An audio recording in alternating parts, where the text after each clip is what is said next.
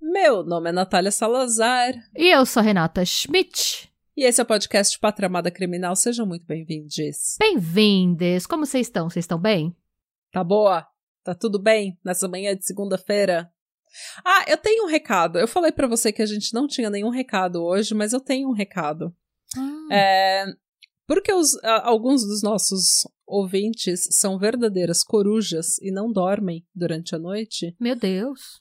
a gente recebeu alguns comentários de ah, eu fico esperando o episódio sair, porque eu, eu programo o episódio pra sair às seis da manhã daqui, da segunda-feira, o que significa que ele sai lá pela uma da manhã no Brasil. Tá.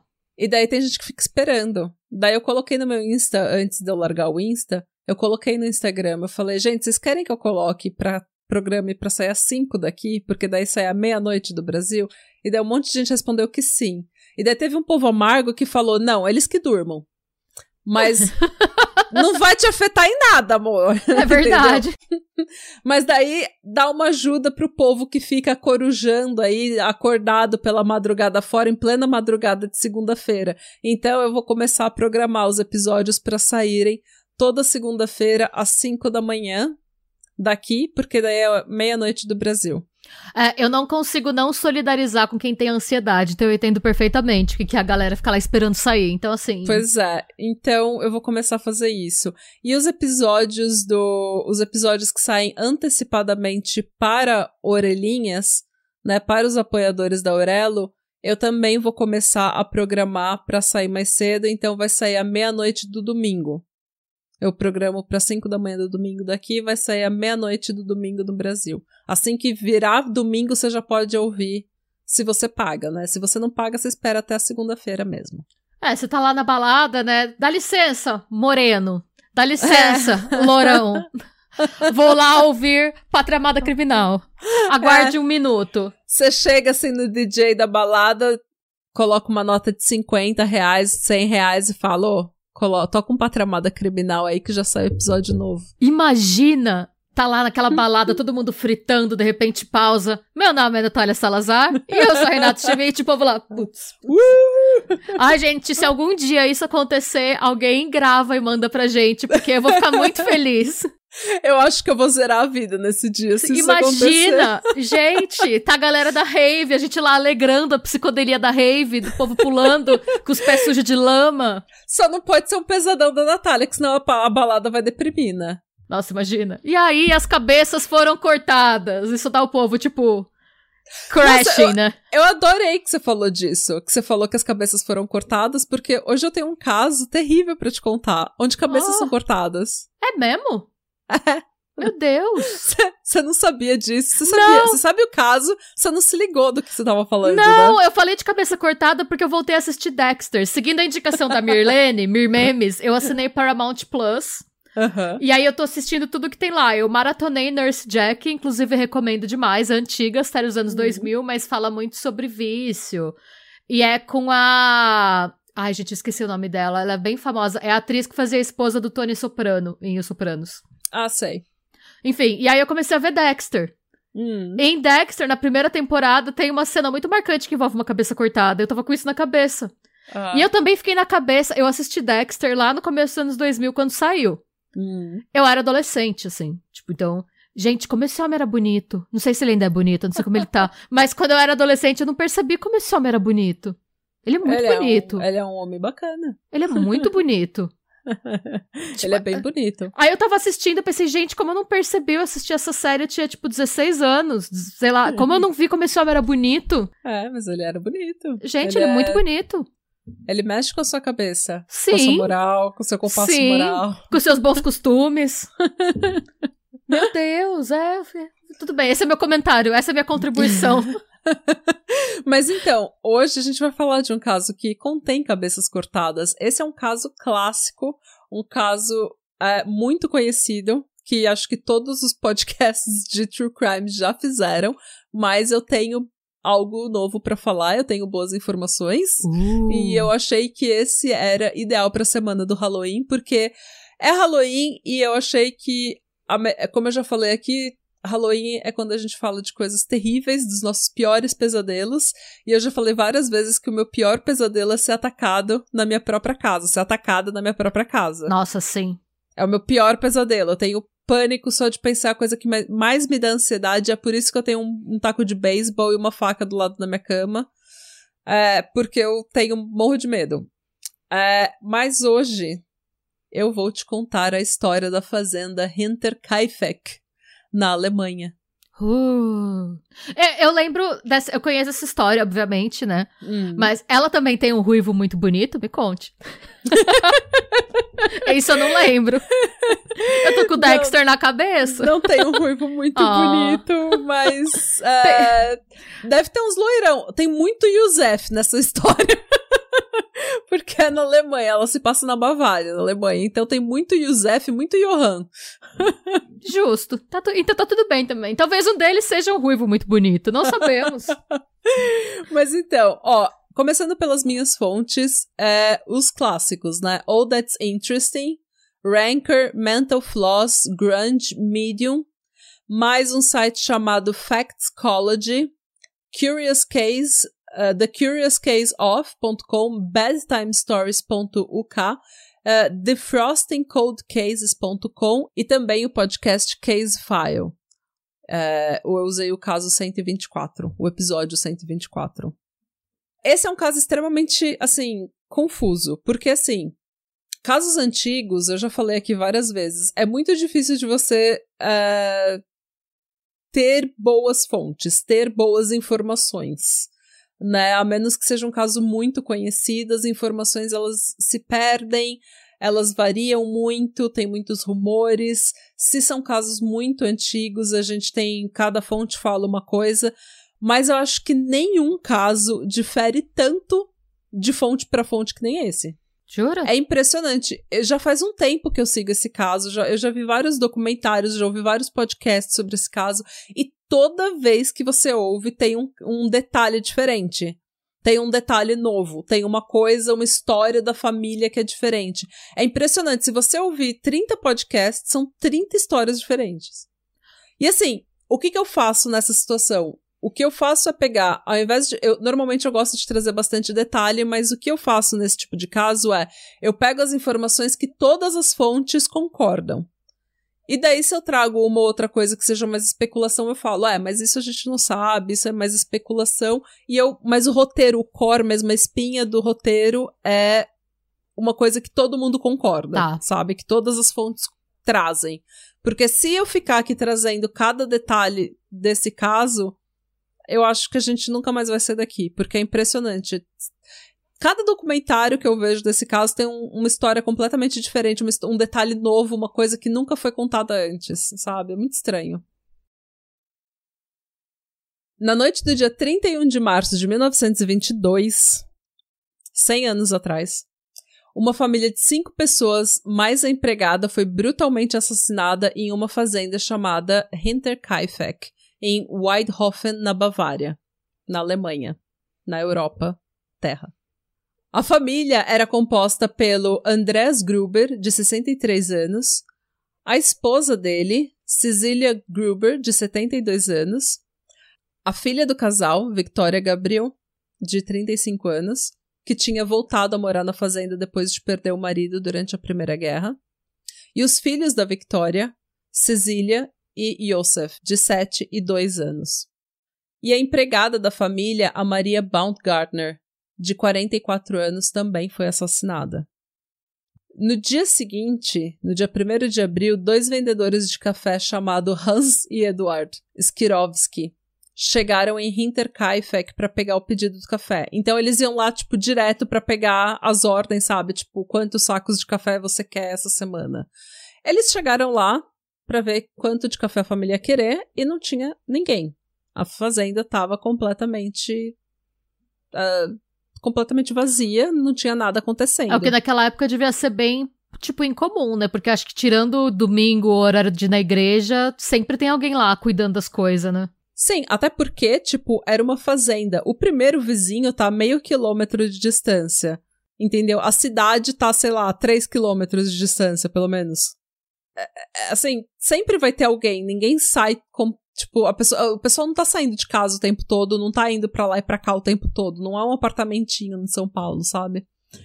É, e eles têm animais, eles têm várias coisas para fazer. Uma, uma fazenda precisa se manter, ela precisa fazendar. Sim, é um trabalho que não acaba, é todo dia. É um trabalho que nunca acaba.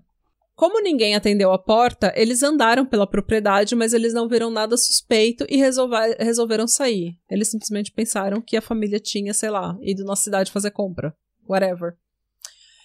Uh, eles notaram que o portão da casa de máquinas estava aberto, então eles Provavelmente pensaram que a família tinha só saído e ia voltar mais tarde, não acharam nada suspeito. A Cecília Gabriel tinha 7 anos de idade. É, a Cecília, ela foi. Ela, o nome dela é em homenagem à mãe da Victoria. Então tem a Cecília vó e a Cecília neta. É, eles chamavam a Cecília neta de Cilly. Então eu vou chamar ela de Cilly. Só pra gente diferenciar. diferenciar. Tá. Eu não tenho intimidade com essa menina, então não tô falando que eu tenho, tá? É só porque. é só pra gente diferenciar. Ela não me deu essas intimidades, mas... Ela não te deu essa liberdade. É, mas eu vou diferenciar aqui para ficar mais fácil. Até porque é uma criança germânica, nenhuma liberdade vai ser dada aqui. então, a Cilly tinha sete anos de idade, então ela já frequentava a escola. E ela ficou dias sem ir na escola, sem nenhuma justificativa. O que era muito estranho, não era uma coisa comum naquela época. Acho que nenhuma não, época. Não, ainda não. Né? É uma super red flag. É. Mas ninguém da escola foi imediatamente até a casa ver o que tinha acontecido. No domingo de manhã, a família não apareceu na igreja, como era de costume. E isso foi uma puta red flag, porque, tipo, uma outra pessoa não tá se sentindo bem e não ir na igreja no domingo de manhã é uma coisa, mas a família inteira que vai todo domingo não aparecer. E nem avisar que... nada, né? Porque normalmente avisavam, né? É, então, e tinha até duas, acho que tinha duas amigas da Victoria, tem uma das fontes, uma das milhares de fontes que de histórias que você ouve nesse caso, é que a Victoria cantava no coral da igreja e ela sempre ia para a igreja com duas amigas. Essas duas amigas chegaram na fazenda e ficaram esperando. Como a Victoria nunca veio até o portão, nunca saiu da casa, elas simplesmente foram pro culto, porque elas iam perder o culto. Elas foram pro culto e acharam que a Vitória tinha dormido ou estava doente, não pensaram muita coisa. Mas quando elas viram que a família inteira não tinha aparecido na igreja, foi uma puta red flag. Foi muito assim, tipo. Algo aconteceu. Foi um né? choque, algo aconteceu. Mas também, até isso, né, no domingo ninguém foi fazer nada. Eu acho que tem um pouco nessa questão eles acharam. Isso é um comentário individual, esse é um comentário meu, mas eu acho que nessa questão do domingo, eles acharam que era muito estranho a família não ter ido na igreja, ninguém ter aparecido, mas como era domingo, eles não foram até a casa verificar. Porque aqui na Europa tem muito esse negócio, principalmente em países assim mais certinhos, de tipo, no domingo você não incomoda as pessoas. Na Alemanha, tipo, até hoje, você vai para Berlim, farmácia e mercado não abre, é Berlim. Não abre nada, tudo fecha no pois é. domingo. É. Pois é, aqui também. Aqui mesmo em Oslo, a maioria dos mercados não abrem, a farmácia não abre domingo. E, tipo, aqui, se você cortar grama no domingo, você vai ser chamado de Judas, assim, você é pior que o Judas. Você é olhado torto pelo resto, pelo resto da vizinhança, pelo resto dos seus dias. Não se corta grama, não se trabalha com reforma, não se faz nada aos domingos. Domingo é dia de paz da família. É, eu até imagino que assim, é, a gente tá pensando, a gente já sabe meio que o que aconteceu, né? Hum. A galera da comunidade, a última coisa que eles vão pensar é que teve um assassinato. Eles devem pensar que. Quando... Que seis pessoas foram assassinadas dentro de casa. E vão pensar 22 é bem o pós-pandemia é, de gripe. Às vezes pensa que a família tá doente. Hum. Você não vai pensar no. Assim, um assass... mataram seis pessoas, né? A gente tende a não pensar de primeira no cenário mais trágico, né? Principalmente num lugar onde nada acontecia, né? É. Na puta que pariu da Bavária. No dia 4 de abril, um mecânico chamado Albert Hoffner foi até a fazenda Hinterkaifeck. Eu gosto de falar Hinterkaifeck. Eu acho que é uma palavra Hinterkaifeck. É, ele foi lá na fazenda pra, porque ele tinha combinado de consertar um motor. E ele não encontrou ninguém e ele não viu nada, mas assim, ele ficou até esperando um tempo para ver se alguém ia sair, sabe, da casa, mas a casa estava toda fechada. O que ele estranhou, o que ele viu, é que a casa de máquinas estava aberta, a porta estava aberta. Então ele pensou. Largaram todas as portas abertas nessa fazenda. Pois é, daí ele pensou. Isso é uma coisa que os, os vendedores de café já tinham notado, que a porta da casa de máquinas estava aberta. E daí, como o Albert viu que estava aberto, ele falou: Quer saber? Eu vou pegar o motor e vou consertar, entendeu? E eles vão aparecer aí uma hora. Eu já tinha combinado pra, tudo, é, então. Já economizar a viagem, né? Exato. Não vou voltar aqui. Exato. Então, ele trabalhou lá pela na casa de máquinas por umas quatro horas, quatro horas e meia, e nada. Ele não ouviu nada.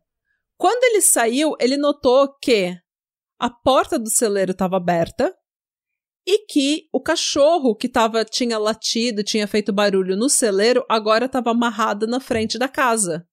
Hum. Então ele falou: Ah, alguém chegou em casa. E daí ele até falou: Nossa, ninguém, né? Ninguém veio falar comigo, né? Ninguém veio falar comigo. É, que, que, diz, que indignidade. uh, e daí, quando ele chegou na cidade, ele comentou isso com os outros vizinhos, né? Com o pessoal da cidade. Falou: Gente, fui na casa lá, tá tudo fechado. Bizarraço. Bizarro. E daí, juntando tudo isso, né? A menina não apareceu na escola, uh, eles não apareceram na igreja. O carteiro já tinha comentado que as cartas e os jornal tava tudo se empilhando desde sábado na caixa de correio. Então eles viram e, tipo, não via movimentação naquela casa, sabe? Numa fazenda, gente, com seis pessoas morando naquela casa. Não via movimentação. O vizinho, chamado Lorenz Schlittenbauer, ele mandou os filhos dele irem até a fazenda para ver se eles conseguiam contactar a família. Quando os filhos voltaram dizendo que não tinham visto nada, que não tinha ninguém em casa, o Lorenz ficou preocupado e ele mais dois vizinhos barra conhecidos, o Mikael, o Michael e o Jacob, foram até a fazenda na mesma hora para verificar. Então foram três vizinhos verificar o que, que tinha acontecido. E foi aí, quatro dias depois do assassinato, que a família foi finalmente descoberta. Os corpos do casal Andréas e Cecília é, e da filha deles, Victoria, e o corpo da filha dela, a Cilly, tavam, foram encontrados no celeiro. Eles estavam estacados, eles estavam empilhados uns hum. sobre os outros com palha. É, perguntar como eles. se fosse feno, né? Tipo. Como se fosse feno. Foi isso mesmo. Na casa principal, eles encontraram a Maria, a empregada, que foi assassinada no seu próprio quarto, e o Joseph, de dois anos, que foi assassinado no berço. Nossa, gente, que horror. É. é e as fotos, você já viu as fotos desse já, caso? Já, as fotos são, é são aterrorizante. Muito é muito creepy. Eu tava terminando o roteiro ontem aqui em casa sozinha, no escuro, como sempre. Mana, me deu um, um ataque de ansiedade. Dá muita má impressão dá muita má impressão. Tipo, é, é uma coisa assim que você fica tensa de ver as fotos, sabe? E eu sabendo que isso é uma das coisas, né, como eu falei, que é o meu pior pesadelo é ser atacada em casa, eu fiquei bem tensa. Fui dormir tarde, tô cansada. é, sabe o que é pior? É que a Maria era o primeiro dia de trabalho dela. Você tá zoando? Era o primeiro. Tipo, ela não tinha trabalhado nenhum dia inteiro. Ela, ela chegou na fazenda, a irmã dela levou ela até a fazenda a irmã dela foi a última pessoa a ver toda a família, mais a Maria, viva. E daí ela começou a trabalhar. Ela não tinha nem desfeito as malas dela ainda. Quando ela foi brutalmente assassinada dentro daquela casa. Nossa, que brecha, né? O que é uma puta indignidade. Imagina, já é um saco você ser uma empregada doméstica naquela época. Sim. Você não tem um aspirador de pó. Você não tem direito não a tem nada. Uma... Você não tem direito a nada, você não tem um, um vaporeto, uma air fryer, você não tem nada que ajude o seu trabalho. Sim. Numa casa de fazenda, e daí, tipo, horas depois de você conseguir esse trabalho, que vai ser um trabalho duro, mal pago, você ainda é assassinada no seu primeiro dia. Indignidade. Indignidade. No dia 2 de abril, um legista chamado Johann A. Miller fez as autópsias do corpo, dos corpos no celeiro Tipo, eles pegaram uma porta e improvisaram uma mesa para ele trabalhar e ele fez as autópsias dos corpos no celeiro. Bom, vale a gente lembrar que acho que em 22 nem tinha penicilina ainda, né? Então não Eu é uma nem coisa. É. Tipo, lembra quando vocês estavam aqui que a gente foi naquele museu do, do povo norueguês? Sim. E daí a gente viu que tinha um, o, tipo, os consultórios de dentista, eles eram na cidade, eles eram poucos e caros. E daí o pessoal da vila ia no ferreiro pra arrancar os dentes. Sim.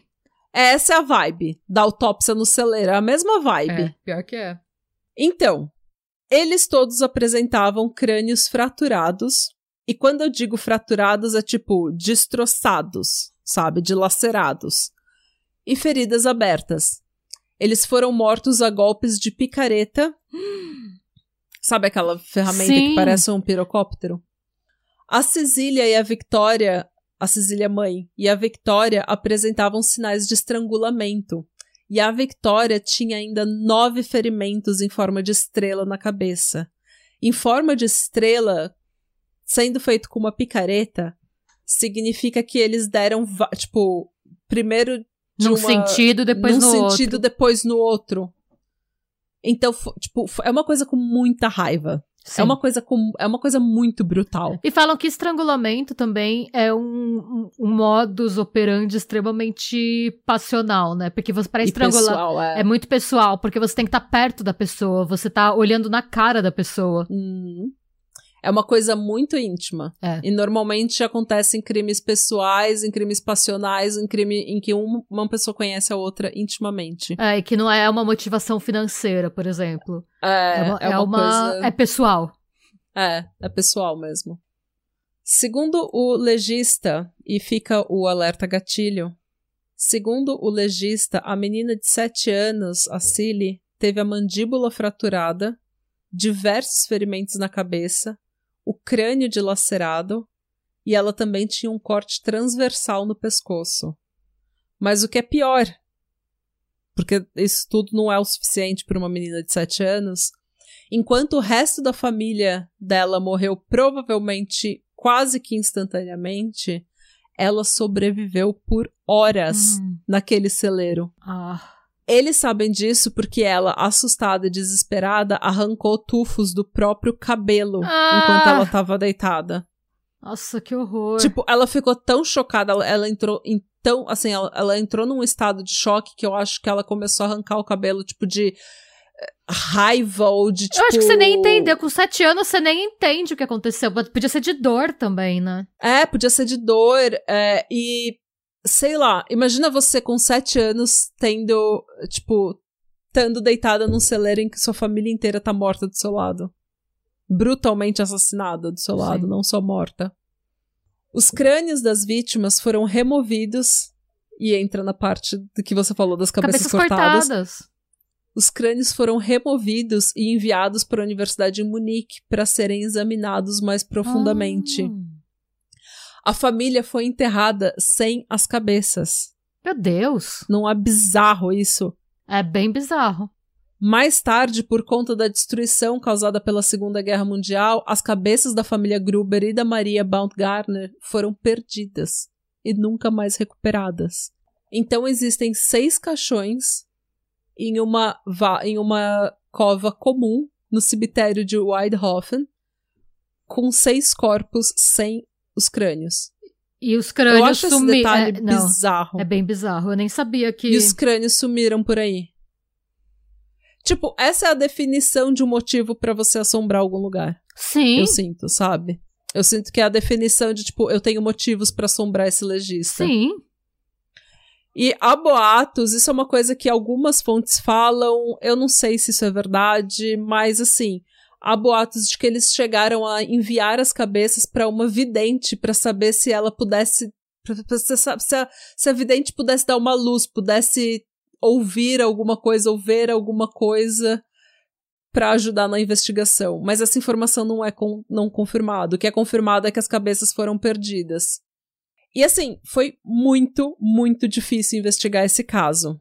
É, não só por causa do tempo que tinha se passado, mas principalmente porque a delegacia mais próxima a delegacia de polícia mais próxima de Hinterkaifeck era em Munique, a quase 73 quilômetros de distância da fazenda.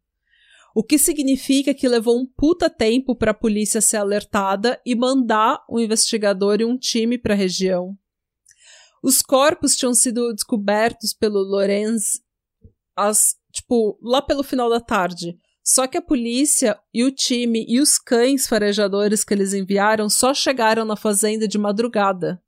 E daí eles tiveram que dormir, tiveram que esperar até outro dia, porque tava escuro, E aí já tá de cinco para seis dias, né, os corpos. Porque eles foram encontrados com quatro dias. Hum. Uh, nesse meio tempo, quem tinha descoberto os corpos não protegeu a cena do crime. Ou seja, todo mundo entrou lá, né? Pra ver. Pois é.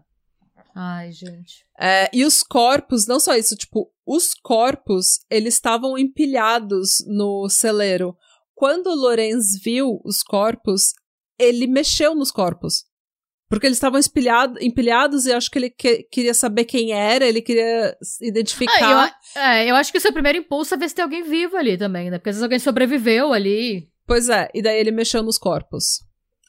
É, não só isso, como a notícia correu a cidade, né? Correu a vizinhança, vários vizinhos, amigos e curiosos e suspeitos passearam livremente pela fazenda inteira, mexendo em tudo o que eles queriam mexer e preparando comida na cozinha da casa.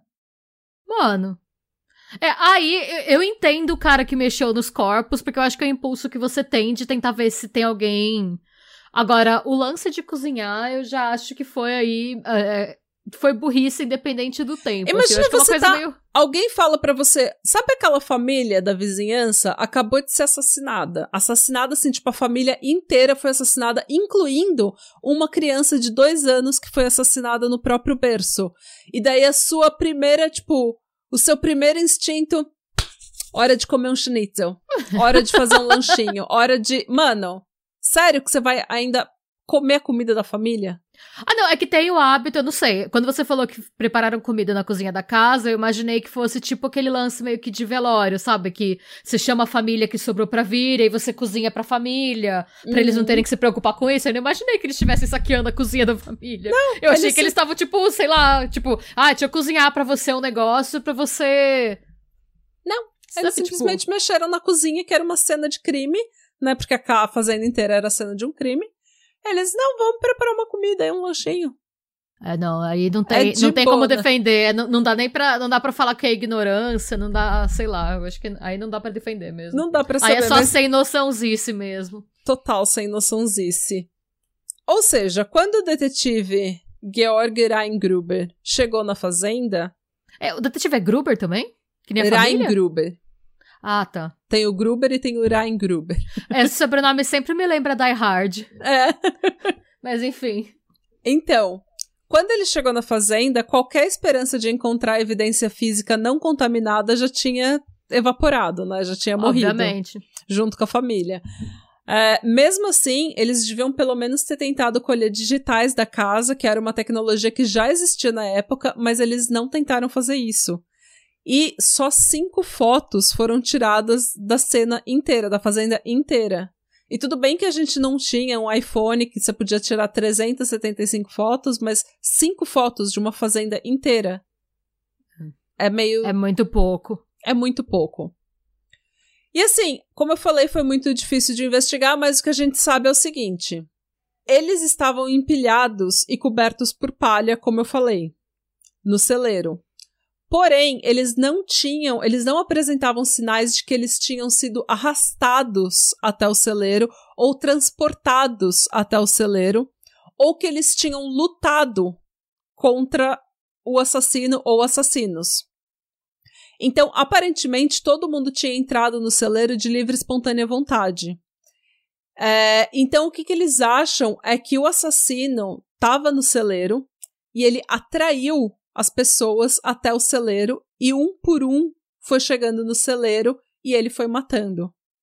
O Andrés tinha comentado sobre uma vaca dele que tava, que tinha meio que se, se soltado e estava solta no pasto, no, no quintal dele. Ele tinha comentado isso com os vizinhos, acho que um ou dois dias antes do assassinato. Então, imagina, a gente especula, né? A gente imagina que é, isso é o que tem acontecido. Ele soltava a vaca, e daí alguém da família ia lá trancar no celeiro. E ele matava essa pessoa. E daí alguém da família falava: gente, cadê o vovô? O fulano. Cadê é. o fulano? E daí a pessoa ia procurar no celeiro, pau, morria. E assim foi com as quatro pessoas que foram encontradas empilhadas no celeiro. Eles também fizeram testes para ver, inclusive, porque a gente pensa nessa teoria da vaca porque eles fizeram testes é, para ver se você conseguia, da casa principal, ouvir barulhos no celeiro. Só que você não conseguia, não conseguia ouvir gritos, não conseguia ouvir barulho de animal. Então eles acham que era alguma coisa que tipo tinha que estar tá acontecendo a, a, na vista das pessoas, sabe? Tipo uma vaca correndo desengolçada no meio do pasto. A gente sabe também que depois que o assassino ou assassinos é, mataram as quatro pessoas no celeiro, foi aí que eles foram para a casa principal e mataram o menino e a empregada. No melhor estilo serial killer, o assassino ou assassinos tinham fi é, ficaram na fazenda por dias depois oh, dos é, assassinatos. É, alguém amarrou o cachorro, né? Alguém amarrou o cachorro e não é só isso. É, os animais estavam alimentados, eles tinham sido cuidados então, uma pessoa que também tem conhecimento de fazenda, que, tipo, eu não saberia de onde começar a mexer numa fazenda, sinceramente. É, mas a fazenda tava fazendando, a fazenda tava. Tava rodando normal. Tava rodando normal. Então, a gente sabe que eles ficaram por dias na fazenda. Ele ou eles ficaram por dias na fazenda. É, até mais um motivo pelo qual ninguém percebeu, né? Porque eu imagino que se, por exemplo, as vacas estivessem com fome elas iam estar tá gritando, a galera uhum. ia ouvir e ia ver, né? Uhum. Às vezes foi até pra. Caso pensado. Um... É. O estoque de pão da casa tinha sido consumido e eles tinham cortado é, carne fresca da casa e consumido parte dessa carne. Então a gente sabe que eles ficaram lá por dias. O motivo dos assassinatos a gente sabe que não foi dívida nem roubo, porque uma grande quantia de dinheiro foi encontrada na casa junto com vários objetos de valor. Essa família não era uma família pobre, tá? Era uma família simples, que morava numa fazenda simples, mas era uma família que tinha dinheiro. Apesar de nada ter sido retirado da casa, nada de valor ter sido retirado da casa, a bolsa da Victoria tinha sido revirada e as coisas dela estavam espalhadas pela cama. Essa foi a única coisa que foi meio diferente, que foi tipo, podia ter sido um assalto, alguém procurando alguma coisa, mas podia também ter sido a Vitória procurando, a Victoria procurando alguma coisa, então a gente não sabe. A Victoria é a mãe das duas crianças, né? Isso, a filha do casal de, é, que tem 35 anos. Seis meses antes do assassinato, a empregada da família se demitiu. Por isso que a Maria tinha acabado de começar, porque seis meses antes a empregada tinha se demitido. Dizem, isso tem quase todas as fontes, dizem que ela se demitiu porque ela tinha ouvido barulhos estranhos vindo do sótão e que ela acreditava que a casa era mal assombrada. Isso é questionado pelo site Factscology porque na entrevista com a polícia, o site fala que na entrevista com a polícia, o que ela diz é que a porta se abria sozinha todas as noites à meia-noite. Já algumas outras fontes falam que nas entrevistas dela com a polícia, ela não menciona nada de sobrenatural. Então, de novo, é um caso daqueles que foi tanto disse que disse, tanto rumor, tanta coisa que a gente não sabe mais o que é real e o que não é. E também, tipo, quando você vê em hindsight, sabe? Quando você olha para trás e vê o que aconteceu, daí todo mundo quer falar que sabe o que aconteceu, sabe? Todo mundo, ah, eu lembro de quando fulano, ah, eu lembro que eu vi esse negócio na casa, eu lembro o que aconteceu, eu lembro que fulano falou não sei o quê. Sempre tem um querendo se, sabe? Ah, não, e essa história tem todos os elementos, né, de uma lenda urbana nascendo. Aí você tem seis uhum. pessoas que foram assassinadas, pelo que parece ser um fantasma, né? Porque ninguém viu nada, alguém ficou morando na casa o tempo todo. E, e sem motivo. A... Sem motivo sem, aparente. Sem motivo aparente, você tem a cena de horror, que é, é, são as fotos da cena do crime, que assim, a gente olhando hoje, mais de 100 anos depois, a gente fica extremamente incomodado, né? Imagina naquela época. Imagina quando você vê isso ao vivo, na sua cara, tipo, ao vivo e a Sim. cores. Ou, e Pessoas quando, que você lá, conhece. É, é seu vizinho, sabe? Ah, Imagina você pensando, e se eu for o próximo? Tipo, exato. Nossa, eu, ia ficar- eu acho que eu nunca mais ia dormir na região. Ia ter que me mudar. ir pra Argentina e chamar Juanita. É. O Andréas, ele não acreditava na empregada. Mas ele comentou com os vizinhos que meses depois dela largar o emprego, poucos dias antes dos assassinatos, ele mesmo começou a ouvir barulhos no sótão. Ele chegou a procurar esses barulhos, chegou a revistar a casa inteira, a fazenda inteira, mas não achou nada fora do normal. Dias antes do assassinato, o os- dos assassinatos, o Andréas encontrou um jornal de Munique na propriedade dele. O que era muito estranho, porque ele não tinha comprado esse jornal, ele não assinava esse jornal e ninguém da família comprava esse jornal. Ele imaginou que o carteiro tivesse entregado errado ou perdido o jornal, sabe? Que tivesse caído da bolsa do carteiro. Mas, segundo a investigação da polícia, ninguém na vizinhança assinava aquele jornal, então o carteiro não teria esse jornal na bolsa também. É, dizem, algumas fontes dizem que ele chegou, que o Andrés chegou a conversar com o carteiro para ver se ele tinha é, perdido esse jornal, mas o carteiro disse que não. Então não tinha possibilidade daquele jornal de Munique estar ali, entendeu? Também dias antes do assassinato, o seu Andrés comentou com os vizinhos que ele tinha descoberto pegadas na neve que iam da floresta, que era atrás da, da fazenda, até a porta da casa de máquinas. E essa porta da casa de máquinas, que todo mundo via aberta, ela estava com a fechadura quebrada. Eita. Ele procurou na casa de máquinas e no resto da fazenda, tentando ver se tinha alguma coisa fora do normal, tentando ver se era alguém que, tipo, era algum. Sabe, alguma pessoa, tipo. Sei lá, um transeunte. alguma pessoa assim. é, que, tipo, se perdeu na floresta ou que não tinha onde morar e tinha buscado abrigo, porque, como teve essa tempestade de neve, né? Como nevou, é, eles provavelmente pensou que alguém tinha procurado abrigo na casa de máquinas dele, mas não tinha ninguém na casa de máquinas, não tinha ninguém no restante da fazenda. E essas pegadas nunca iam no sentido contrário, ou seja, quem entrou na casa de máquinas não saiu. Mano. Como que esse homem não viu ninguém na casa de máquinas? E como que esse homem não, não chamou a polícia? Eu ia ficar desesperada, eu não ia conseguir dormir Mano, ali. eu ia queimar, eu ia tacar fogo em tudo. Eu ia ficar desesperada, sinceramente, eu ia ficar desesperada.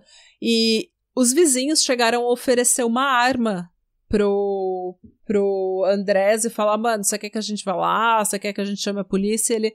Não, isso daí eu resolvo. Isso daí não é nada. na- nada acontece nesse lugar, relaxa. Também, de novo, na- um- o único alemão da história da Alemanha que é chill, que é vibes, que é tipo, não, não vai dar nada, relaxa. Não vamos planejar o futuro. O único alemão. A gente tá trazendo muitos alemães vibes esses últimos episódios, Ah, né?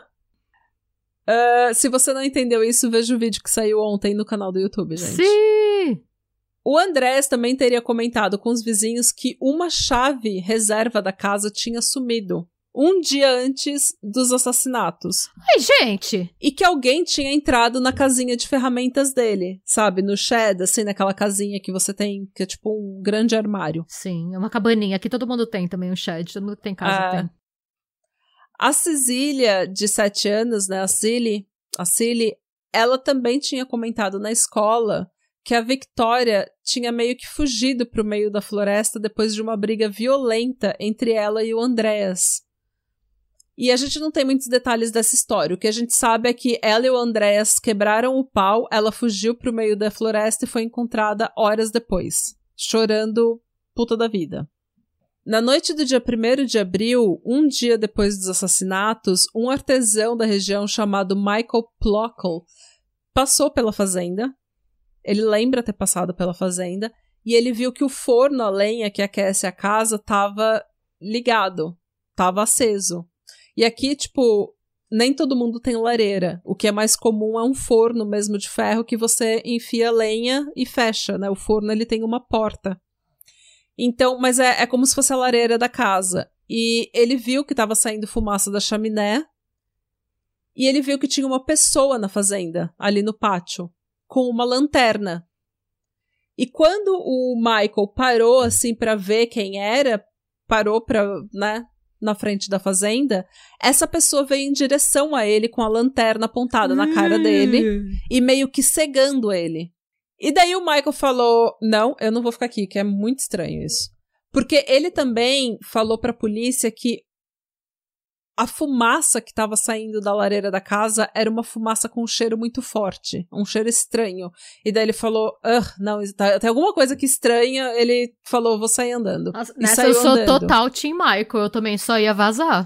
Eu também, Deus me livre. Cada um com seus problemas, é. é. Não, Um fazendeiro e açougueiro local viu dois estranhos na floresta próxima da fazenda e ele disse que esses dois estranhos não eles tipo, quando eles viram esse açougueiro, eles viraram a cara. Ou seja, eles não quiseram ser identificados, eles não queriam ser vistos. Então, boa coisa eles não estavam fazendo naquela floresta também. Mas de repente, né, em 1922, de repente eles estavam só namorando. Eles é, então. E não tinha um local para ir. Então a gente também não pode julgar muito. Gente, é, Ela disse não... depois de julgar. É, que não dá pra gente falar com certeza, né? A gente vai olhar. É, nem todo mundo que tá na floresta Tá planejando o assassinato. Visto, tá planejando, é. Tem gente que só tá transando no mato e tá tudo bem também. Tá tudo bem também. A fazenda, depois dos assassinatos, ela foi, ela foi passada para a família do Carl, marido morto da Victoria, que comprou a fazenda da família Gruber. Um ano depois, ela estava abandonada e ela foi demolida, que ninguém queria ficar naquele lugar, né? Claro, Imagina. Né? Durante a demolição, eles encontraram certas coisas interessantes, hum. como, por exemplo, a arma do crime, que nunca tinha sido encontrada. Ah! Algumas fontes falam que essa picareta estava no loft do celeiro, sabe? Porque tem um celeiro e daí tem, tipo, um sótãozinho Nossa, aberto, mas ninguém assim. olhou lá. Não ocorreu para ninguém olhar lá em cima. Mano, a investigação foi um cu. É. A investigação, essa, eles não, eles não colheram digitais. Algumas pessoas falam que a picareta estava lá. Outras fontes falam que ela estava num piso falso na casa principal, tipo, embaixo de uma tábua do piso. E daí eu entendo que eles não tenham achado essa Sim. picareta, né? O que a gente sabe é que a picareta estava ainda na fazenda. E essa picareta era a picareta do Andréas, que tinha sido roubada da casinha de ferramentas onde alguém tinha estado. Hum. E que ele sabia que tinha estado. No loft do celeiro, eles encontraram fezes humanas e sinais de que alguém tinha meio que acampado ali, tipo, tinha palha espalhada pelo loft, o que significa que alguém dormiu nessa palha e também colocou palha por todo o, o loft pra não fazer barulho de passos, sabe? Pra amortecer o barulho do loft. É, e muita gente fala incansavelmente sobre uma porra de uma caneta faca, que é tipo uma caneta que você abre, é como se fosse uma caneta, daí você abre, puxa a tampa e é uma faquinha. Tá. Tá, tipo, tipo assim, um estilete, tá. tipo um abridor de cartas. Uhum. Todas as fontes ficam falando dessa porra dessa caneta faca que foi achada ali, mas nenhuma fonte que eu vi na minha vida explicou por que, que ela era tão, assim, interessante. Ela era só uma caneta faca que parecia meio fancy e foi encontrada ali e foda-se. A empregada, aquela que tinha se demitido porque falou que a casa era mal assombrada, ela disse que essa caneta já estava na casa, que ela tinha visto essa caneta na casa. Então, todas as histórias ao redor dessa caneta caem por terra. Tá. Então não vou nem usar muito tempo para essa caneta. Mas ela estava lá, já sabemos. Mas ela estava lá. E aí não, não colheram digitais dessa porra dessa caneta, como não colheram de nada. Bem, Suspeitos. Agora vem a parte juicy, a parte boa. Temos muitos suspeitos. Muitos. Uh. É uma lista incansável, porque, como nada nunca foi resolvido e a investigação foi um lixo, e todo o cenário é uma desgraça, como você falou, é uma lenda urbana em formação. Sim. todo mundo virou um suspeito. É, todo mundo tem uma teoria, todo mundo tem uma lenda, todo mundo ouve um rumor. Ah, tem várias teorias bizarras sobre esse caso muito bizarras. E assim, não é só por causa da cena do crime. Essa família, ela era uma família muito reclusa, muito na dela, e para falar a verdade, não era uma família muito simpática. Era uma família bem shade. Era uma família bem shade e que não era muito querida na região. Havia vários rumores na cidade de abuso por parte do Andréas. Alguns desses rumores, inclusive, eles envolvem o fato de que o Andréas e a Cecília já tinham tido mais filhos antes de ter a Vitória, a Victória. Mas eles tinham morrido na infância. em 1922 já não era aquela época que você tinha que ter 10 filhos para ver se três vingava, sabe? Uhum. É, era esquisito, né? Mortalidade infantil já estava bem reduzida nessa época. Então, eles achavam estranho que, tipo, só a Victoria tinha sobrevivido à infância. E daí começaram os rumores, né, da, da, da cidade, de que isso era porque o, o Andrés matou essas crianças de tanto bater, ou porque eles eram negligenciados, ou porque eles foram forçados a trabalhar desde muito cedo. E daí você sabe que a fofoca não para nunca. Então tinha muita gente é, que especula que essas crianças tinham morrido por causa do Andrés, ou né, por negligência, e que só a Vitória tinha se salvado por razões que ficarão claras mais tarde. É, muita gente não ia com a cara dessa gente. Essa é real sabe? Mas. Então, muita gente queria ver essa família meio que eliminada da face da terra. O que também ou, explica tipo... porque demoraram quatro dias para ir checada. Porque é. ninguém tava muito afim de ir lá, na verdade. Ninguém queria muita, muita conversa com essa família. Mas vamos aos suspeitos, né? Os irmãos Gump foram suspeitos. Uma mulher chamada Crescentia Mayer confessou no leito de sua morte que seus irmãos, Anton e Adolf, Sempre tem um Adolfo. tinham, uh, sempre tem um Adolfo para fazer uma coisa errada. Que eles tinham cometido os, cometido os assassinatos. O Adolf, nessa época, já tinha morrido, mas o Anton chegou a ser preso e interrogado. Infelizmente, nenhuma outra prova conectava esses irmãos aos assassinatos e ele, então o Anton foi logo liberado. Mas ela teria dado um motivo, a gente não sabe. Não, ela só falou que ah, foi, foi os meus irmãos. É, um homem chamado Joseph Betts, muitos Josephs nessa história. Sim. Ele testemunhou que um colega de trabalho dele, chamado Peter Weber, com quem ele também dividia um quarto, falava de uma tal fazenda onde morava um casal de velhos com a sua filha e seus netos. E o Peter teria sugerido que os dois matassem essa família para ficar com o dinheiro deles. Ah, não faz sentido nenhum, porque não levaram dinheiro nenhum, né? Então, e o Joseph nunca deu muita trela e o Peter simplesmente porque ele achou que o cara tava só falando merda, sabe? Sim. Quando seus amigos falam merda, tipo, quando eu falo merda e você fica, aham. Uh -huh. Ou vice-versa. Mas o Joseph nunca deu muita trela e o Peter apenas pa parou de trazer o assunto à tona, parou de falar Muito sobre bem. isso. E como você falou, na casa tinha uma grande quantia de dinheiro e todos assim, todo motivo de roubo ou de pagamento de dívida cai por terra aí. E lembra da empregada, né? Que tinha. Sim. Que tinha se demitido. Ela tinha uma própria. uma lista própria de, de suspeitos, tá? Segundo ela, o nome dela era Kresensk Rieger. Kresens. Que chique, né? Rieger. É, chique, não consigo nem pronunciar.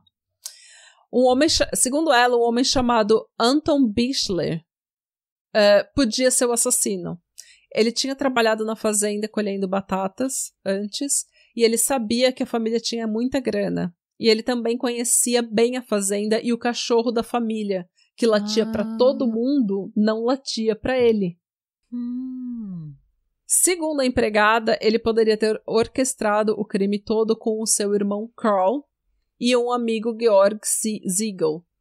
Que ela disse que esse Georg ele já tinha furtado várias coisas na região. Tipo, ele era o ladrãozinho de galinha da região. Ela também sugeriu, ela tava tirando para todos os lados essa mulher, tá? Ela falou de espírito, ela falou da caneta, ela falou de tudo. Ah, e também, né? Ela foi a celebridade do momento, né? Ela foi a pessoa que saiu a tempo Total. daquela casa, assim. Total, podia ter sido ela. Ia ter sido ela. Ela teria sido morta naquele dia. Ela também sugeriu os irmãos Thaler, que eram conhecidos por também já terem cometido vários furtos na região. Nossa, como Eles tem pare... ladrão de galinha nesse bairro, E todo né? mundo sabe, né? Todo mundo sabe quem é e ninguém faz nada, aparentemente. É aquela pessoa bem. que passa perto da sua casa e fala, show, show, vai! É, joga sal. Joga sal. sai, Lesma, sai! Então, eles pareciam sempre estar muito interessados na família, sempre fazendo perguntas pra, pra essa empregada, pra Crescence. Tipo, o que, que seu patrão tem de novo? O que, que, que ele comprou que eu posso levar? É. Como você tá? Você tá boa? O que, que seu patrão comprou? Hum. Mais recentemente, em 2017, o autor Bill James lançou um livro chamado The Man from the Train, ou O Homem do Trem. E no livro ele fala sobre um homem chamado Paul Miller, um imigrante alemão suspeito de matar uma família em Massachusetts em, 19, em 1897.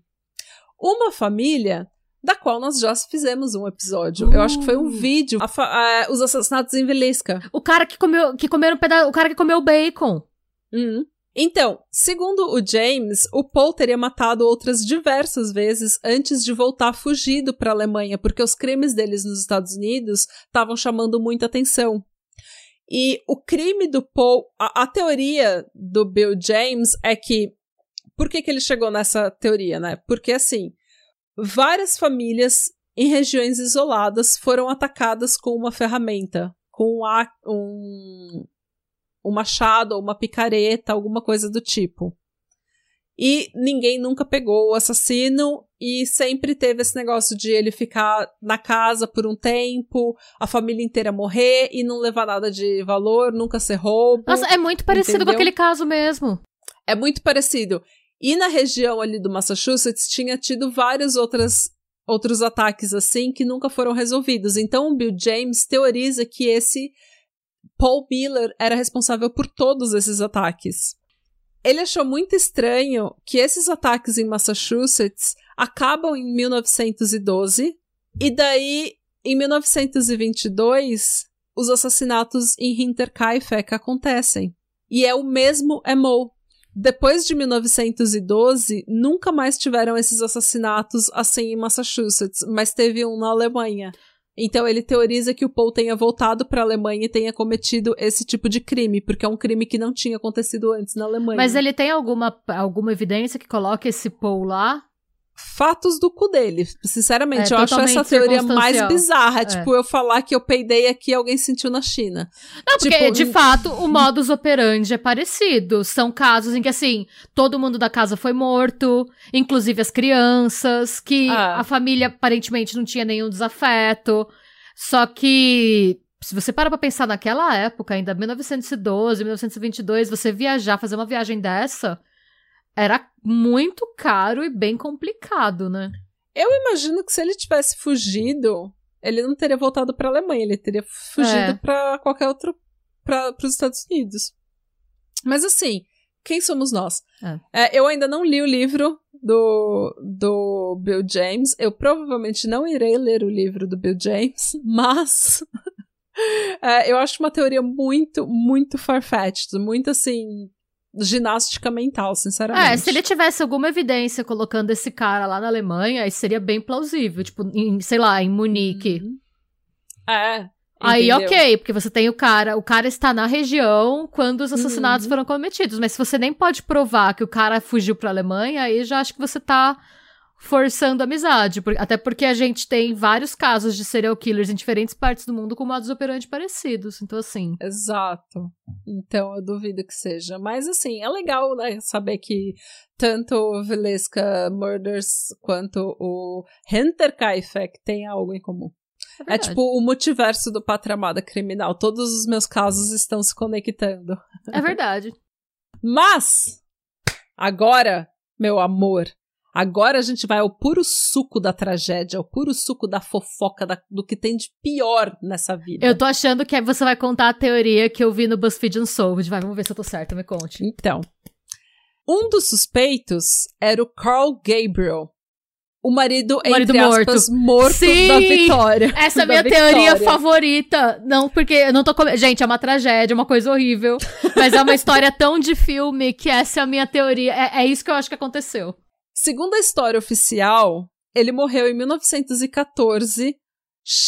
Assim que ele foi recrutado para a Primeira Guerra Mundial, ele chegou lá e morreu. Ele, foi, ele teve uma péssima sorte. Tipo, ele chegou na guerra, ele morreu. Em um ataque de granada na França. Porém, o corpo dele nunca foi recuperado. É, o que eu acho, tipo, sinceramente, eu não acho tão estranho que é, em um ataque de granada o seu corpo não seja recuperado. Ou, eu imagino que pedaços do seu corpo estejam por ah, todos ah, não, os e era, locais. Era a guerra de trincheira, era um negócio absurdo, assim, é, não, não é. O, o corpo das pessoas ficava apodrecendo onde soldados moravam por meses, sabe? Então é uma coisa, era uma coisa insalubre, Tava assim. o soldado na trincheira e os ratos comendo seu amigo morto do seu lado. Isso era uma pois coisa é. muito Então eu É, acho que é- essa é a teoria, é a teoria mais legal, mas é uma teoria que é também ginástica mental, assim, masturbação mental, não tem condição disso ter acontecido. E também dizem que tem relatos do, do, do- dos soldados que serviram com ele falando: não, não, esse cara tá, tá definitivamente morto. É, mas daí, por que que tem essa teoria, né? Qual o motivo pra ele que ele teria pra matar a esposa, os filhos e o sogro? E os sogros? Não, os sogros. Os sogros. Sogros. Eu esqueci de como Sogros é tipo o Edu do Diva Depressão falando bolos. É, eu esqueci de como se fala. Ai, pensei em alemão. Ah, Os famosos sogros alemães. Os sogros alemães. Mas então, qual o motivo que ele teria, Renata? É, o seu Andrés era aparentemente não só abusivo e um cara muito filho da puta, ele era um puta velho safado. Sim. que tinha estuprado a própria filha desde os 16 anos de idade. Os dois foram inclusive condenados por incestos, por incesto, anos antes. Ah, por, é outro motivo pelo qual ninguém gostava da família, né? Também. Ninguém queria essa família por perto. O Andrés chegou a servir um ano de prisão e a Victoria também. O que é um absurdo, serviu, né? O que é um absurdo, mas como incesto era crime, ela serviu um. Algumas fontes falam um mês, outras falam um ano, mas eu acredito que ela tenha servido menos do que o pai. É, o Joseph tinha sido concebido depois que o Carl tinha ido para a guerra. Né? Ele tinha dois anos em 1922, logo, e os rumores da cidade, né, que corriam solto pela cidade, era que o Joseph era fruto do incesto do Andrés com a filha. Mas o Andrés não era o único possível pai para o Joseph. O Lorenz Schlittenbauer também tinha aparentemente tido um relacionamento de caráter safado com a Victoria. Eita, o cara que achou os corpos. Isso. E agora que fica realmente mais interessante, porque essa é a teoria mais normal e que realmente pode ter acontecido. É, depois que a primeira esposa dele morreu em 1918, ele teve um relacionamento com a Victoria. E até aí, zero julgamentos, porque, né? É. Ele estava. Os maridos tinham morrido, a mulher dele tinha morrido, a Alemanha é frio, as pessoas precisam de um cafuné, tá tudo bem. o relacionamento deles não deu certo, provavelmente por conta do Andrés que continuava se relacionando com a filha mesmo depois dela ter virado adulta e ter tido filhos e sabe ter casado, ter virado viúva, ter tido filho e o caralho a quatro. E daí nessa época a gente já não sabe se ela consentia ou se era um estupro ou se ela estava tão acostumada com essa desgraça que ela achava que isso era normal, se ela já tinha normalizado isso na cabeça dela. O que é extremamente triste, né? É extremamente triste. O que a gente sabe é que eu acredito que nunca há consentimento, mesmo que você seja uma mulher de 35 anos, se a sua relação incestuosa começa aos 16 É. com um pai abusivo, eu acho que você nunca vai poder dar ou não consentimento, mesmo que você cresça, eh, saia de casa, eu acho que vai ser sempre um, um problema. Nunca vai ser consensual essa relação, mas enfim. Eh, e se você discorda de mim, o problema é seu. Eu, eu não, eu, não vou, eu não vou mudar de opinião. o Lorenz, então, provavelmente, né, foi por isso que não deu certo o relacionamento entre eles. Também há muitos relatos de que o Andrés tratava o Lorenz muito mal. Muito mal. Tipo, ele era extremamente agressivo, inclusive, com o Lorenz. Ciúme, né? O Lorenz, então, se casou com uma outra mulher, a Ana, com quem ele teve outros filhos. Um desses filhos morreu pouco tempo, assim, morreu ao redor dos assassinatos. Tipo, foi dias antes dos assassinatos.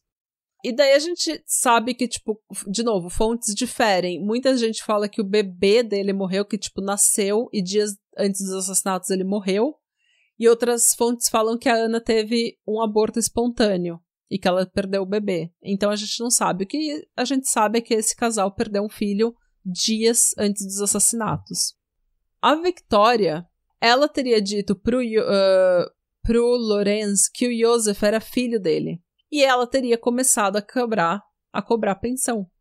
O Lorenz, porém, não aceitou isso porque ele, assim como o resto da cidade, desconfiava que Joseph era filho da, do Andrés, não dele. Então tinha essa, essa batalha judicial aí de que ela cobrava pensão do Lorenz, mas o Lorenz falava que esse filho não é meu, esse filho é do Andrés.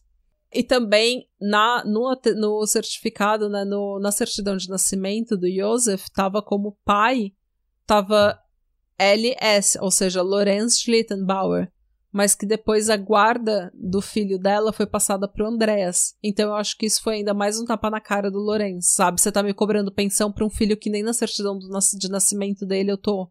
Era uma. Foi um caos isso daí, foi uh, uma, um motivo de conflito.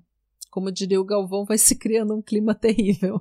Mas, é, algumas pessoas desconfiam então do Lorenz. Por quê? Porque além de todo esse conflito, todo esse caos que estava rolando, é fato que ele tinha a chave principal da casa. Ah, ele tinha? Quando eles entraram na fazenda, ele abriu a porta da, da casa ah. principal. E você lembra que o Andrés tinha reclamado que uma chave tinha, tinha sumido. sumido. Olha. Por que, que ele tinha essa chave da casa principal? Talvez porque ele estava no relacionamento com a Victoria, ou porque, como era vizinho, sabe aquele negócio de, ah, eu vou te deixar uma cópia da minha chave, qualquer coisa que acontecer, você vai lá na minha casa. Mas enfim, ninguém sabia explicar por que, que ele tinha essa chave. Quando ele entrou no celeiro, ele mexeu nos corpos. E dizem que ele tava, tipo, estoico. Ele não pensou em mais nada, ele não teve emoção nenhuma. Ele imediatamente viu os corpos. Tipo, ele viu os corpos e ele imediatamente começou a mexer nos corpos. Sem demonstrar nenhuma emoção, nenhum choque, nada. Nada. Enquanto os outros dois foram chamar a polícia, ele alimentou os porcos. Tipo, ele tava é, agindo é como se nada tivesse é, acontecido. Mas também cada um entra em choque de um jeito, né? Tem gente que entra no piloto automático mesmo, né? E que, tipo, tem um crash, um surto depois, né? É estranho, não tô falando que não é estranho, hum. mas a gente também sabe que. É, o que... Tem gente que é estranha. Tem gente que é muito estranha, não tem? E o que também chamou a atenção dos vizinhos é que ele. Tipo, ele entrou na casa sem saber se o assassino ou assassinos ainda estavam lá. Tava na casa, verdade. E ele entrou na maior tranquilidade e ele sabia onde ir para ver, para encontrar a Maria e o Joseph. É, não, isso é estranho. Então é bem estranho. A fazenda foi demolida, como eu falei, um ano depois dos assassinatos, e o Lorenz foi visto visitando os escrombos várias vezes, como se ele estivesse revisitando a cena, o que chamou a atenção. Ou procurando a picareta. Ou procurando a picareta. Não, a picareta, a picareta já tinha sido achada antes, porque ah, foi tá. durante a demolição que eles acharam. Mas ah, tá eu também fico imaginando que, tipo, se ele desconfiava, se ele gostava da Victoria, e ele tinha tido um relacionamento com a Victoria antes. E ele desconfiava que o filho, que o Joseph pudesse ter sido filho dele, pude, tinha alguma chance do Joseph ser filho dele. Eu imagino que ele tava de luto. E eu imagino que ele ia passar nos escrombos e ver. É. Tipo, se o meu ex-namorado ex é morto e a casa dele demolida, eu ia passar lá de vez em quando e ver, sabe? Tipo, eu acho que é uma coisa natural. É, eu não sei se é natural ou não, mas eu, eu acho que não tem nada demais, assim, eu não acho que é uma coisa tão horrível, sabe? O Lorenzo também fez alguns comentários que deram a impressão para os vizinhos que ele sabia mais do que ele aparentava. Ele comentou, por exemplo, que o assassino queria enterrar os corpos no celeiro, mas não conseguiu por causa do solo congelado, então que ele só empilhou hum. os corpos e cobriu com palha. Mas isso é meio senso comum, é, né? Eu também acho. Qualquer patriamader vai saber disso. Outra coisa é que dizem algumas pessoas, algumas fontes, alguns boatos, de que quando ele entrou no celeiro, que ele viu e ele mexeu nos corpos, ele estava falando, meu menino, procurando pelo Joseph. É o que também faria sentido, né? Faria Se... sentido, mas é, eu não sei. É, tipo, disseram que ele tava, parecia muito confortável em mexer em corpos e que ele estava muito é, tipo, ele fez muita questão de mexer nos corpos. Sabe? Mas se você para pra pensar que ele tem um filho de dois anos que tá. Que pode ser na, filho Que mora dele. naquela casa. Uhum. Que tá lá, não é a primeira coisa que você procura? É assim que eu penso também. E se ele um dia gostou da Victoria, por mais que eles não funcionaram, que não deu certo, eu e que eles estejam brigando na justiça agora, eu acredito que, tipo, a primeira coisa que eu vou fazer é tentar ver a pessoa que eu amei, a pessoa que eu gostei sabe? E assim, é, ele era fazendeiro também? Era, né? Ele era fazendeiro. E fazendeiro tá, ele é, tá mais acostumado com essas, tipo, situações mais gore, eu acho, né? Total. Total. Por isso que eu total. acho que também é um pouco é difícil Eles pra... matam o animal o tempo todo. É, pra comer, pra É. Pra vender a carne. Então, assim, eu fico É. pensando que se não. Eu, eu só falo isso porque a gente vê tanta gente. O próprio caso da Mariana Bachmeier que a gente fez, a Uhum. mãe Vingança, ela foi julgada pelo jeito que ela lidou com a morte da filha. É. Então falaram que, a- que o luto dela era estranho. Então, assim, Pra eu fico com o pé a verdade, atrás. Pra falar a verdade, verdade mesmo, eu não acredito que seja o Lorenz. É, ele, é o, ma- ele é o suspeito mais é, lógico. É porque ele é o cara também que achou, né? O, a primeira pessoa Ah. à cena do crime, a não ser que ela tenha um álibi muito bom ou que seja um estranho passeando com o cachorro. É. Se a pessoa que chega na cena do crime tem uma relação com a família assassinada e essa relação é conflituosa, claro que ele vai ser um suspeito, né? Hum. É, mas eu, eu não sei. Muito do que se fala dele, eu acho que não é uma coisa que qualquer pessoa podia passar, sabe? E assim, de forma justa ou injusta, o Lorenz foi por muito tempo vítima de rumores, fofocas e acusações sem fundamento. Ele ficou conhecido como o assassino de Hinterkaifeck e processou várias pessoas por calúnia. Ele ganhou todos os processos e ele chegou a publicar uma nota no jornal dizendo que ele continuaria pr- processando as pessoas por essa difamação, por essa calúnia. Mas é tipo, eu imagino que se não foi ele, isso é uma vida que acabou destruindo completa. É uma coisa que destruiu ele e a família dele. Você ser acusado de um assassinato terrível desse, É. brutal. A sabe, sempre rumores de que você fez aquilo Sim. correndo pela cidade, eu acho que seria uma coisa muito terrível. Aí, Mas, fora que assim, assim, afeta hum. totalmente. Você tá, você acabou de perder um Tudo. filho, você tá casado, você tá querendo deixar aquilo, sabe? Afeta a sua relação, É. claro que afeta. Pois Imagina, imagina a cara que a esposa dele não olhou pra ele depois. Muda. Mano. Mano. É uma teoria que eu vi é que teria sido o Carl, o, o, o ex, Hum. e que ele teria terminado com a Vitória quando ele descobriu que a filha mais velha não era dele, Hum. que era do pai dela, e que eles teriam inventado a história família de que ele morreu na guerra pra encobrir o escândalo. Hum. E que ele teria ficado alguns dias no, no sótão da casa. Hum. E que ela saberia, não só que ele tá. é, ela saberia, a Vitória, Uhum. mas não teria falado nada. E que ele matou todo mundo e que ele mexeu na bolsa dela pra tirar cartas que ela teria de conversas que eles tinham no período que ele tava. que ele deveria estar morto. Pode ser. E que ele teria feito tudo. que ele teria matado as duas crianças, porque a filha, porque ele sabia que. ou desconfiava que não era dele. Hum. E que ele teria tido um surto de raiva quando ele viu o moleque. Tipo, É, porque mais minha um filho. É, e que ele teria feito tudo isso porque ele sabia que a, casa, que a fazenda ficaria com a família dele. É, pra se vingar, ter tem meio que uma negócio- compensação. Tem, tem esse negócio. A, a, a, a fazenda, ela foi da, da, do marido da Zizília, do, do primeiro marido da Zizília. É, quando ela herdou essa fazenda, ela se casou com o Andréas. A fazenda depois passou para Victoria, com eles ainda em vida. E no evento da morte da Victoria, se passaria para filha. Para primogênita da Victoria. Uhum. Então, por um período de tempo ali, a fazenda, por horas, né? Infelizmente, a fazenda foi realmente da Cilly, né? Da Cecília Neta. Então, pode ter sido isso. É, por- e realmente, quem comprou a fazenda foi a família do Carl. Eles têm É, as e terras. falam que pelo lance da bolsa, que ele tava procurando, ele tava pagando evidências de que ele tava vivo, porque Hum. morto não mata ninguém, né?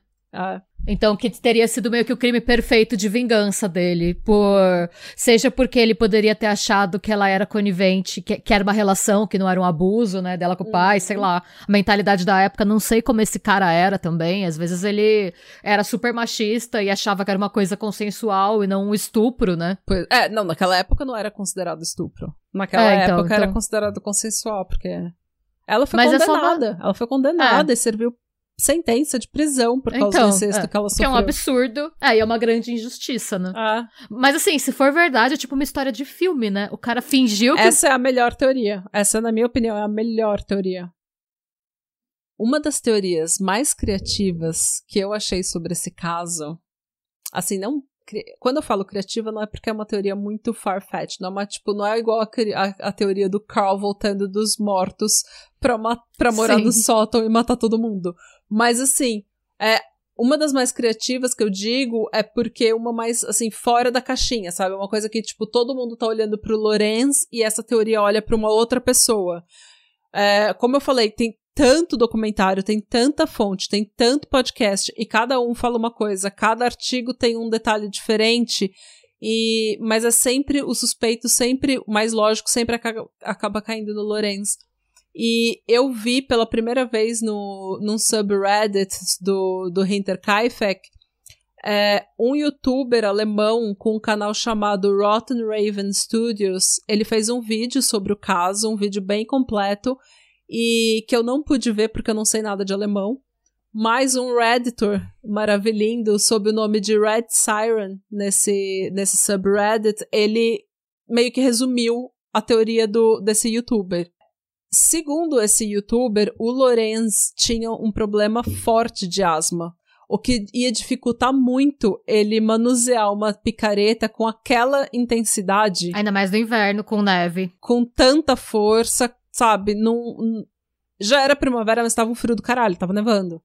Uh, mas a esposa do Lorenz, a Ana, Oh. poderia ter cometido os assassinatos junto com o irmão mais velho dela, o Johan.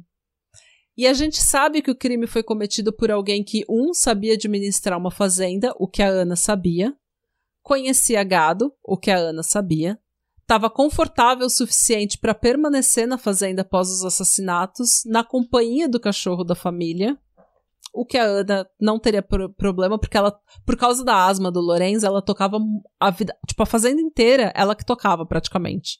Ele era o ajudante dela, porque ele tinha asma pesada, ele tinha bem esse problema. Então ela era, ela não era só uma dona de casa, ela era a fazendeira mesmo da Ela casa. tocava a maior parte das coisas fazendo. Isso. Ela era forte o suficiente para manusear uma picareta e o mais importante, ela tinha uma razão pessoal para cometer esse crime. A Ana tinha acabado de perder um bebê. Então ela estava meio descompensada. Não adianta dizer que, ai, não, isso é preconceito com mulher. Não, gente, qualquer mulher, qualquer mãe que carrega um filho e perca vai estar tá descompensada por um período de tempo e isso é completamente normal e é esperado e deve acontecer.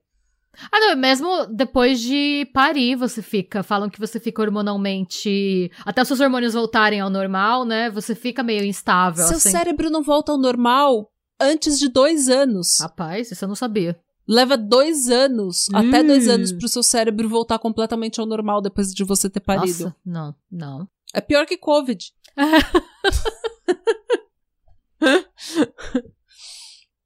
Ah, ela podia ter ciúme da Victoria, que tentava continuar envolvida com o Lorenz através do filho de dois anos. Eu fico pensando se ela não escreveu nenhuma carta ameaçando a Victoria, tipo, para de ficar tentando puxar meu homem, e se ela não Hum. mexeu na bolsa pra tirar essa carta, pra tirar essa evidência. Pode ter sido. Pode ter sido. E, tipo, a Victoria foi a que, a- foi a que mais tomou. Ela tomou nove É, golpes então. de estrela na cabeça. Foi estrangulada. A filha dela morreu violentamente. E o bebê, é que eu não falei da- dos detalhes do bebê, mas o bebê morreu de forma brutal. Então, assim, a pessoa que matou não gostava da Victoria. É. Não gostava dos filhos da Victoria. E queria aquela família eliminada da face da terra, porque era uma família. Sabe aquela família incestuosa? Sabe os. Como que é os o nome deles do Always Sunny em Filadélfia? Os Boyle? McBoyle, McBoyle, McBoyle. McBoyle. Eles eram os McBoyle da, Os McBoyle. da, da, da, da região, entendeu? Eles não queriam aquela fazer, tipo aquela, ah, aquela gente, sabe? Aquela gente nojenta. E é, mesmo assim, tipo, a Ana, ela tava tipo, ela trabalhava pra cuidar dos filhos dela, ela sabia que o Lorenz não tinha tanto dinheiro como a família Gruber tinha. E a família Gruber tava tentando tirar dinheiro dele pra pensão desse menino que provavelmente nem era filho dele, que era podia ser filho do, do Andréas. Então ela devia estar tá puta com isso. É, com razão. e ela né? tava tão puta que ela não queria nem ela não queria nem o dinheiro da família, ela só queria ser deixada em paz, porque ela nem levou o dinheiro. Mas assim, essa é a teoria desse youtuber. Eu acho eu e assim, se você for pensar, ninguém nunca ia desconfiar dela. Não, porque a gente tá aí em 1922, uma Ninguém sociedade bem patriarcal. não. Imagina uma mulher fazer E isso. ela ter feito isso com a ajuda do irmão dela explica por que que, por exemplo, o Michael, uh, Plockle viu um homem, né, uma pessoa na fazenda a ponto com uma lanterna, tipo, ou que outras pessoas tenham visto uma figura masculina na fazenda. Tipo, talvez o irmão dela queimou as roupas que eles estavam usando. ou ela podia, ela pode só ter ido com roupa de homem. É. Pra não ser reconhecida. Mas eu fico imaginando talvez o tamanho, né? Se ela não... Se bem que ela era uma parrudona, né? Ela era bem... É, então, ela era a gente não sabe o tamanho dela. Hum. Estudantes universitários da Universidade Policial de Ciências Aplicadas em Finstenfeldbruck. Meu Deus. Pois é. É, conduziram uma. Pra você ver como é sério. É. conduziram uma análise do crime em 2007, chegando finalmente à conclusão de que o crime foi desencadeado. Abre aspas, foi desencadeado por um conflito pessoal e emocional. Ok. Eles chegaram a uma conclusão de quem seria o principal suspeito, de quem seria, tipo, foi. Provavelmente foi essa pessoa aqui. Mas como o caso já estava fechado, porque foi fechado em 1955.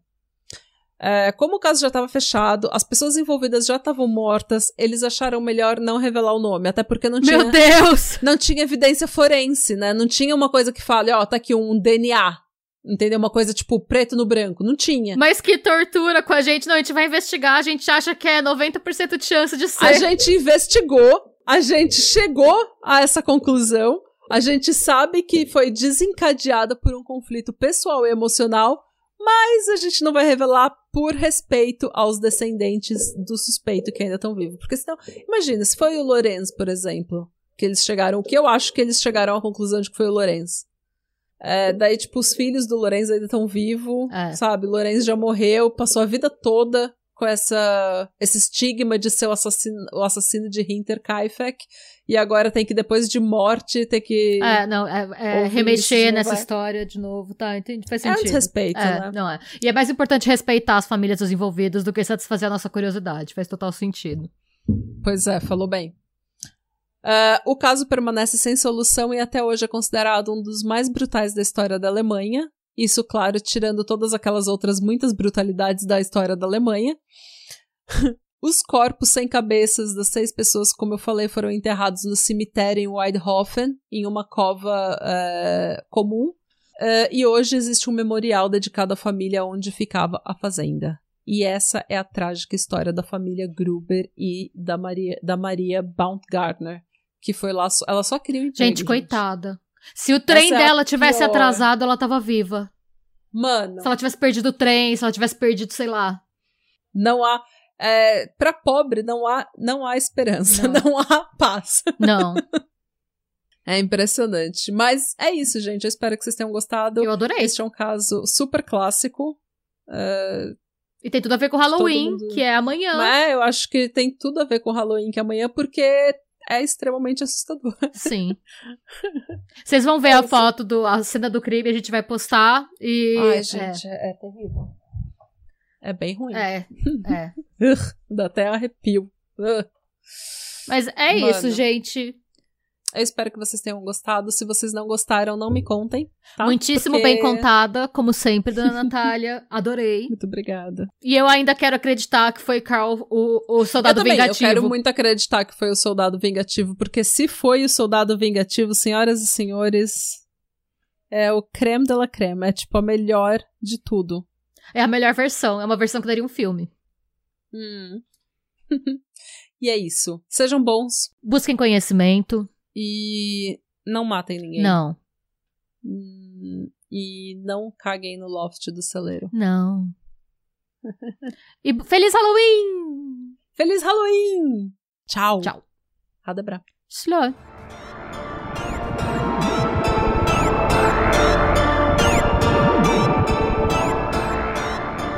Se você gostou desse episódio e quer receber conteúdo exclusivo sem comerciais, vá até a Orelo para se tornar um apoiador do Pátria. Você também pode se inscrever no nosso canal do YouTube para episódios inéditos todos os domingos. E agora sim, tchau!